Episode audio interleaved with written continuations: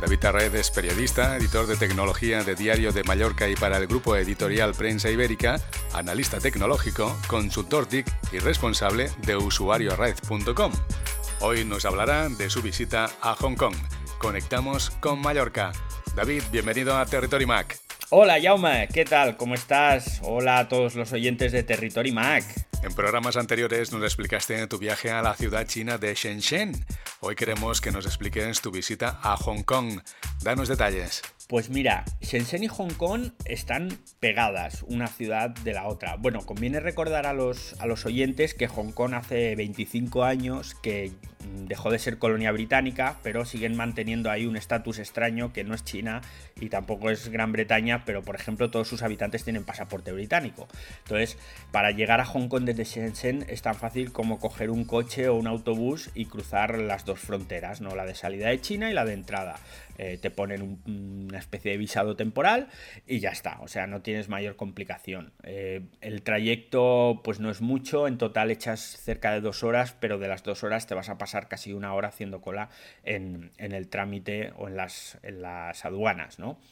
Eh, llegas a Hong Kong y Hong Kong es otro nivel, Yauma. Hong Kong es un poderío económico como yo no había visto jamás en mi vida. Eh, olvídate de Nueva York, olvídate de Suiza, olvídate de Londres, de la City y olvídate de todo. Eh, la pasta que hay en Hong Kong mm, es inimaginable para una persona normal que tiene su currito y su sueldecito medio. Eh, aquello es el paraíso de los millonarios. De hecho, en Hong Kong, por ejemplo, nuestro guía nos contaba que nadie paga impuestos, puesto que es una, una ciudad-estado, podríamos llamar, que vive y muy bien de todo el tráfico mercantil que hay, todo el tráfico de grandes buques y contenedores que pagan una cantidad golosa por, por atracar allí y viven de eso. Entonces nadie paga impuestos, ni empresas, ni particulares, ni nada. Y todo es exageradamente caro bueno, a ver, ojo, hay un mogollón de cosas súper mega baratas en mercadillos y tal. De hecho, allí es donde yo empecé a comprar recuerdos, souvenirs de todo tipo y tal. Porque apenas me gasté 100 euros y traje media maleta llena de trastos que al final no voy a utilizar. Pero bueno, el consumismo es lo que tiene. Claro. Pero por otro lado, te encuentras, pues, por ejemplo, con que el concesionario Ferrari que más Ferraris vende está en Hong Kong. Te encuentras con que, por ejemplo, el hotel en el que estaba su servicio de de coches para los clientes eran Rolls Royce y pues que hay cola para entrar en las tiendas de Louis Vuitton a comprar bolsos y demás. Entonces, bueno, es una ciudad de ese tipo, ¿no? De un nivel muy alto en lo económico, pero que tiene esos mercadillos tradicionales en los que hay absolutamente de todo. Has compartido muchas fotos en Twitter y decías, me he enamorado de Hong Kong. Sí, Jaume, me he enamorado porque es una ciudad en la que, en primer lugar, eh, casi todo el mundo habla inglés, con lo cual te puedes entender con, con, la mayoría de gente.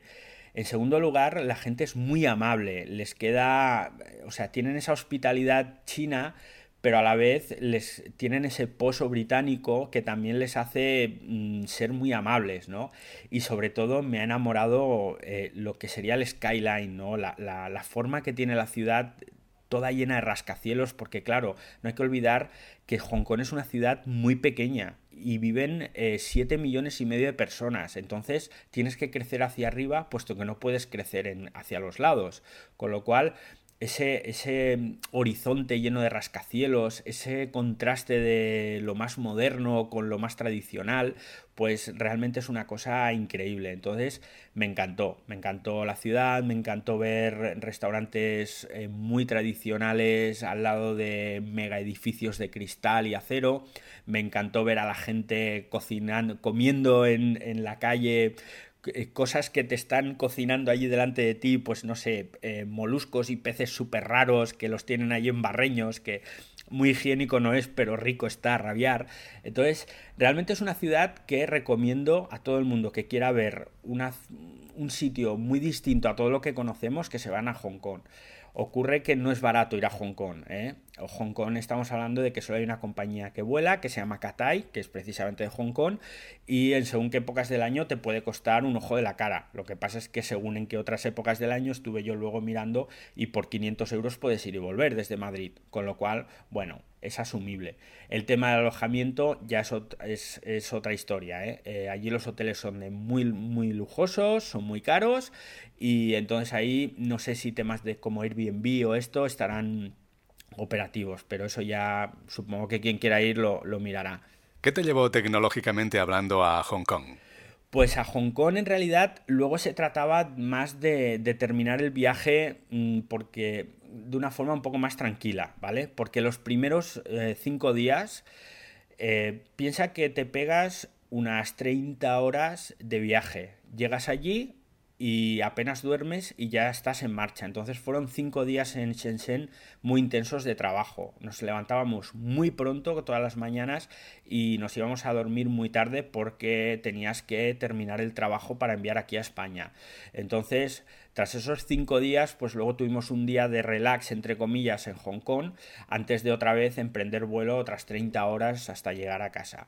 Eh, lo de Hong Kong no fue ya tanto trabajo, más que, digamos, fue un poco de ocio. ¿eh? Pero vamos, para mí fue una maravilla porque es que me vino de perlas. No te puedes imaginar lo que son cinco días en la otra punta del mundo trabajando full time, porque al final el problema no es que estés eh, madrugando o que te estés acabando tarde, sino que tienes una, una fecha de entrega muy, muy desacorde con los horarios de aquí, con lo cual vas muy apurado porque estás todo el día visitando instalaciones, visitando pues o viendo dispositivos y luego tienes que escribir antes de que termine la hora de cierre para enviar el, artículo aquí a España. Entonces eh, son muy, muy estresantes este tipo de viajes, con lo cual ha sido la primera vez en mi vida que me he hecho un viaje en el que había un día de descanso y debo reconocer que, bueno, encantado.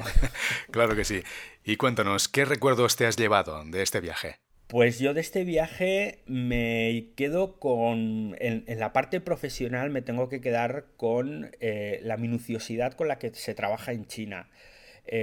No dejan nada al azar, son muy estrictos y, lo hacen todo muy al, dedillo. ¿eh? Entonces eso me ha llamado mucho la atención.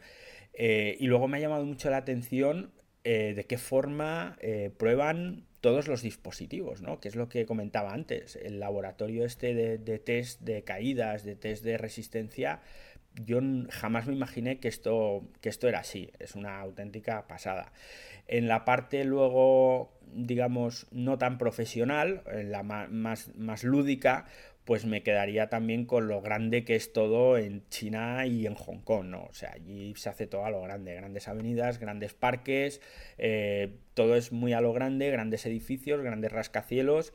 De hecho, por ejemplo, un detalle, en Hong Kong está el pub eh, a mayor altura del mundo, que está en el Hotel Sheraton, creo que recordar, en el piso 118 o algo así, ¿no? Entonces te puedes imaginar el decir, ah, vamos a tomar una copa y tener que subir 118 pisos es como, wow, muy Blade Runner, como tú has dicho antes, ¿no?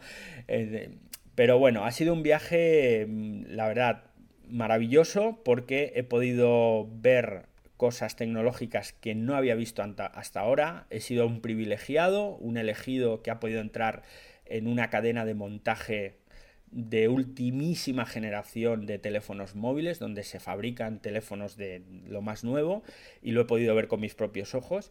Y luego pues he tenido la suerte de pasar un día de descanso en Hong Kong, que realmente es una ciudad fantástica. Así que ha sido un viaje maravilloso en todos los sentidos. David, gracias por explicarnos tu viaje y tu visita tecnológica a Shenzhen y Hong Kong. Pues muchas gracias por invitarme a, comentarlo, Jaume. Y bueno, les recuerdo a los oyentes y a ti también que tanto en mi blog personal como en el canal de YouTube voy a ir subiendo pues artículos y vídeos sobre esta experiencia, sobre este viaje que ha sido un viaje, insisto, único.